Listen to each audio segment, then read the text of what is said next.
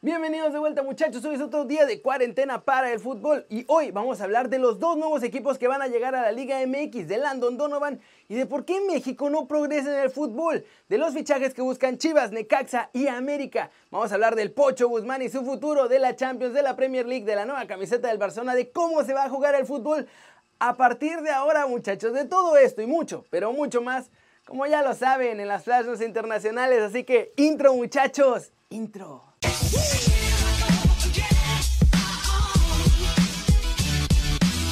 Arranquemos hablando de Landon Donovan, porque el muchacho le tiró duro al futbolista mexicano y la razón por la que el Tri y nuestros chavos no tienen más éxito a pesar de tener tanto talento.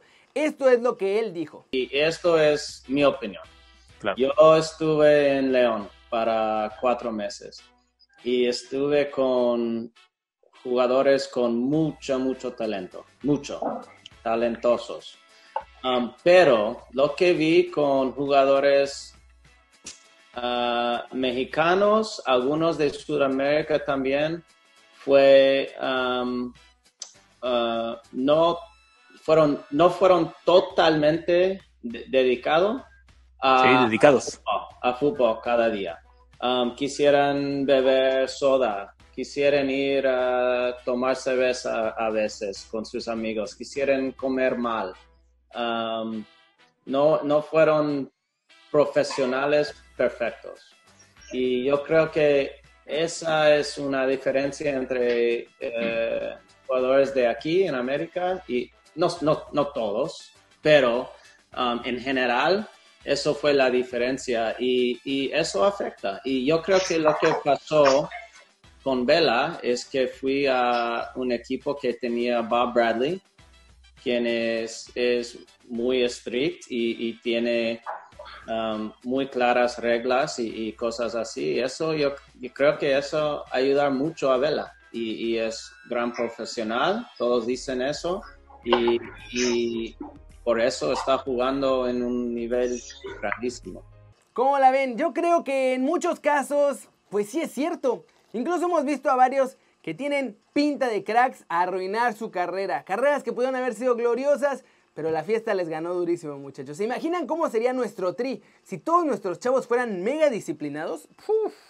Pasemos con noticias combinadas del ascenso y la Liga MX. Porque ayer ya les contaba que Atlante ya estaba preparando todo para volver, pero hoy hay más detalles de todo esto. De hecho, todo lo del Atlante no es que haya salido ayer, ¿eh? Lo que hace sospechar más de todos estos arreglos debajo de la mesa y duro. Porque los acuapotros ya sabían de todo esto y tenían preparado hasta el comunicado para aclarar que van por el ascenso en los escritorios. Por cierto, también me confirmaron que Atlante volverá al Estadio Azteca para que entonces sí puedan jugar en la Liga MX. Entonces se regresan al DF. Todo esto ya lo venían preparando de semanas atrás. Además quieren llenar la otra plaza de la Liga MX y el club que han elegido con el que se están arreglando para llegar al máximo circuito son los Toros del Celaya, que además ya compraron la franquicia de los Cafetaleros de Chiapas para que sea su filial en la nueva Liga de Desarrollo. También están preparando equipos juveniles y femenil. Máximo, en un año veremos a los Toros del Celaya de nuevo en la Liga MX como una de las nuevas franquicias. Todo esto debajo de la mesa. ¿eh? Ambos equipos ya saben que tienen que pagar 30 millones de dólares, tener equipos de sub-20, sub-17, sub-15 y rama femenil, aprobar la certificación de la empresa Ernst Young y cumplir todos estos requisitos para que entonces sí les den su boletito en nuestra Liga MX. Atlante está apoyado por Grupo Orlegui y Celaya está apoyado por diferentes empresarios del Bajío. ¿Cómo ven? Con esto la federación se va a meter más lana. Además se ganó estos dos votos de los equipos en favor de desaparecer el ascenso y descenso en México. Si les había contado muchachos, ya traían todo esto amarrado, todo el cochinero ya estaba listo nomás para hacerlo público, para hacer este circo, me cae. Y ahora hablemos de fichajes y rumores que se vienen para la Liga MX, porque con cada día que pasa hay más noticias pues, de diferentes clubes y hasta vamos a tener un loco entrenador pronto. El loco Abreu, muchachos, habló en entrevista y confesó que es verdad que Chivas está siguiendo los pasos de su hijo para ficharlo en verano, pero ojo, no es el único equipo que quiere a la joven promesa. Abreu reveló que Necaxa también está buscando la oportunidad de ficharlo.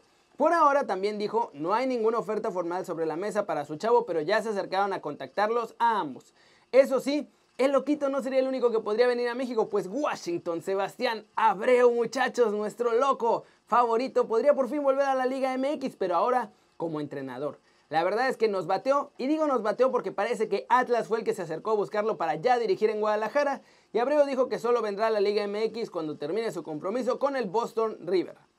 Ricardo Peláez afirmó que va a buscar en la MLS a los futuros refuerzos de Chivas. Muchachos, estas fueron sus palabras.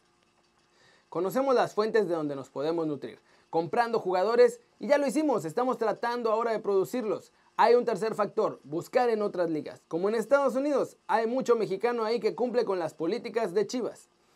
Y en América tienen un nuevo objetivo para el mercado, muchachos, se llama Santiago Rodríguez. Jugador que puede estar en cualquiera de las posiciones de ataque. Puede ser centro delantero, puede jugar de enganche, puede jugar de media punta y hasta de extremo por izquierda si es necesario. Él es una de las más grandes joyas del Nacional de Uruguay y este 2019 resultó ser una sensación jugando 16 partidos anotando 6 veces allá en la Liga Uruguaya.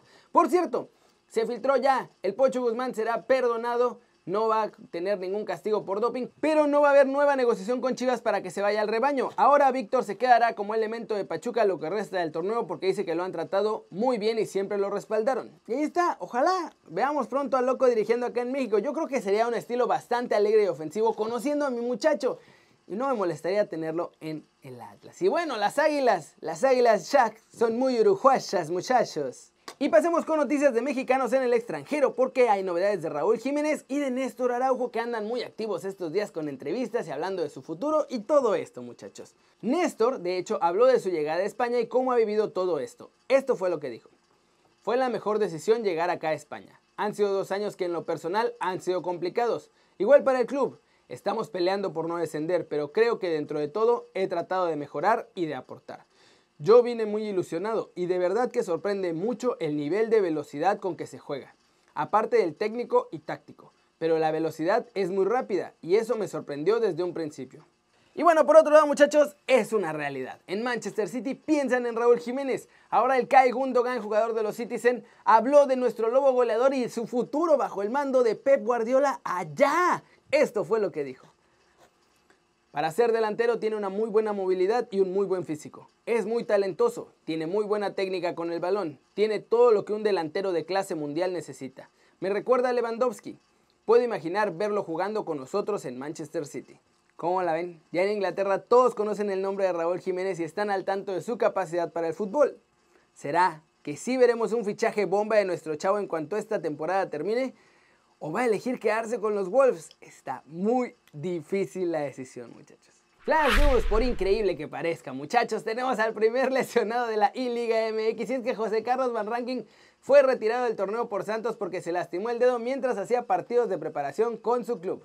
Se ha filtrado la que podría ser la nueva camiseta del Barcelona. Esta tendrá tres rayas, dos granates y una central azul. Las primeras se acabarán degradándose hasta hacer parecer la señera de Cataluña. Acabó el contrato de Gigi Buffon de 42 años, pero según Tutosport ya hay pacto entre el jugador y la Juventus para que Buffon siga en la Juve por lo menos un año más y puede ser que hasta los 44 años de edad. Ramón Calderón, ex del Real Madrid, ex presidente del Real Madrid, de hecho, desveló en una entrevista con Al Mayadín la historia secreta del fichaje de Cristiano Ronaldo. Sir Alex Ferguson no quería que se hiciera y de hecho él fue el que ofreció al portugués al Barcelona antes de que lo firmara el Real Madrid.